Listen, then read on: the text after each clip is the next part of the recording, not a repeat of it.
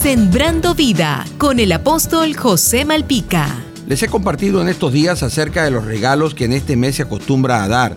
E hice énfasis en un detalle muy importante, que era que ningún regalo, por bueno, bonito, útil o costoso que fuese, nunca se podría comparar al regalo más hermoso que jamás alguien haya podido recibir. Porque este tipo de regalo sufrirá los rigores del tiempo, el deterioro de los años, el hollín, la moda, y siempre habrá uno mejor entre otros.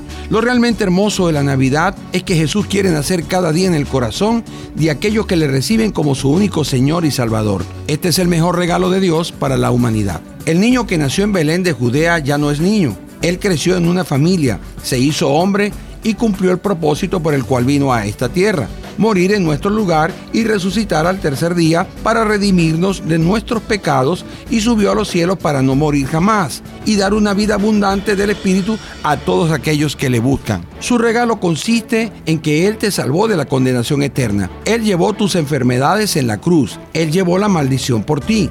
Se hizo pobre para que tú fueses rico. Él llevó tus cadenas para que fueses libre. Experimentó la soledad, el desprecio.